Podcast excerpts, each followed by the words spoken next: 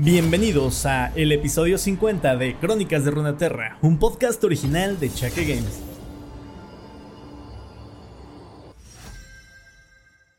Muy buenas todos, gente. El día de hoy vamos con uno de los campeones más apreciados de mi parte. En realidad fue el primer main que tuve en el juego hace mucho tiempo cuando su ulti era volverse un pollo salvaje todo feo, horrendo pero que hacía un daño bastante brutal y que aparte succionaba vida como si no hubiera un mañana. Pero bueno, esos días se han quedado atrás y la verdad es que le he perdido un poquito de, de seguimiento. Todavía lo utilizo de soporte algunas veces, pero no sé, como que ya no es lo mismo que en esos tiempos asquerosamente rotos. Sin embargo, hay una base de jugadores bastante grande que le tiene bastante aprecio como soporte y justamente va a ser nuestra conexión entre Jonia y Noxus, que recordemos fue, ha sido un tema bastante hablado en todos los episodios que hemos estado tratando sobre, no, sobre Jonia, de cómo han tenido que todos adaptarse a los cambios por la guerra precisamente con Noxus. Y va a ser nuestro puente precisamente entre ellos, que creo que no habría mejor campeón y personaje, porque con otros campeones yo creo que hemos tenido el tema de que muchas veces hablamos de que no tienen tanto lore extendido, pero el personaje del día de hoy va a darnos para unas historias bastante larguitas. Por lo tanto, les dejo hoy una historia más cortita que las anteriores. Las anteriores, como les comentaba, no tenían demasiado lore extendido, así que comprimí ahí lo más que pude para sacarle algo de tiempo. Sin embargo, Swain sí va a tener bastante, así que el día de hoy nos vamos mejor con la introducción. Y no te preocupes si no entiendes del todo de qué están hablando en este episodio, ya que en los siguientes nos vamos a desvelar los secretillos escuchando las historias largas de Swain. Así que pues nada, espero que disfrutes el episodio. Hasta luego. Nacido en una familia aristócrata, una de las tantas que existen desde el levantamiento de los primeros muros de Noxus, Jericho Swain parecía estar destinado a una vida de privilegios. Las casas señoriales habían jugado un papel clave en la ascensión al poder de Boram Darkwill, aclamando que su orgulloso legado era la principal fortaleza de la nación. Sin embargo, muchos ansiaban una mayor influencia, por lo que conspiraron en contra de Darkwill en una camarilla secreta, unidos por nada más que el símbolo de una rosa negra. Al descubrir su intriga, Swain ejecutó personalmente a los conspiradores más prominentes. Entre ellos estaban sus propios padres, cuyos susurros sobre una mujer pálida lo habían alertado del peligro que corría Noxus al que valoraba más que al linaje o a la familia.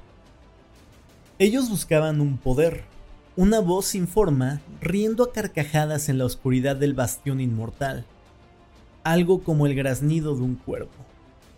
Tras poner al descubierto a la camarilla, Soin obtuvo una posición en el ejército noxiano, algo muy distinto a lo que había conocido hasta ahora. Allí aprendió en carne propia que la fortaleza del imperio no yacía en los noxianos, como creía hasta entonces, sino en la manera en que era capaz de unir a todos los hombres sin importar sus orígenes.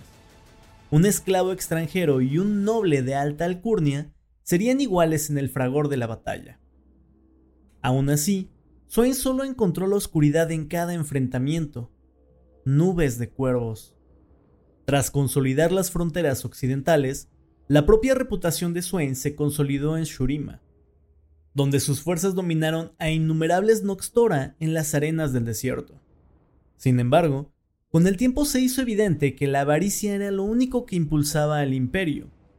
Boram Darkwill peleaba guerras en demasiados frentes y codiciaba reliquias mágicas, y muy pronto comenzó a manifestar señales de inestabilidad. Cuando Noxus invadió Jonia, Darkwill comenzó a actuar con más descaro e incluso reasignó a batallones completos para explorar las tierras ante cualquier rumor de la posibilidad de expandir los límites de la vida mortal. Cuando las fuerzas de Swain se redujeron, se volvió casi imposible enfrentar al enemigo. Finalmente, sus tropas fueron vencidas en la batalla del Placidium, tras el intento fallido de una emboscada a la milicia local. Sus veteranos habían sido derrotados, y Swain estaba herido de gravedad. Tenía la rodilla destrozada y el brazo izquierdo perforado por espadas yonias. Mientras yacía en su lecho de muerte, un cuervo se acercó hasta él, y Swain sintió la presencia de una antigua oscuridad conocida sobre él, pero no permitiría que se lo llevara. No podía hacerlo. Al mirar al ave directo a los ojos, observó reflejos del mal estrangulando el corazón de Noxus. Una rosa negra, la mujer pálida y su emperador marioneta. Swain comprendió que no había derrotado a la camarilla secreta y que ésta lo había traicionado, conduciéndolo hacia una muerte segura. Habían logrado seducir a Darkwill, el hombre al que no consiguieron derrocar. Se trataba de una visión, no en la mente del cuervo, sino algo más. El poder que buscaban sus padres, los ojos demoníacos que resplandecían en la oscuridad. Expulsado del ejército por su fracaso y considerado nada más que un inválido, Swain se propuso descubrir la verdad que yacía al interior del bastión inmortal. Una entidad antigua que se alimentaba de los moribundos y consumía sus secretos, tal como había intentado consumir el suyo. Swain miró fijamente hacia dicha oscuridad y descubrió algo que incluso ella desconocía, una manera de esgrimirla.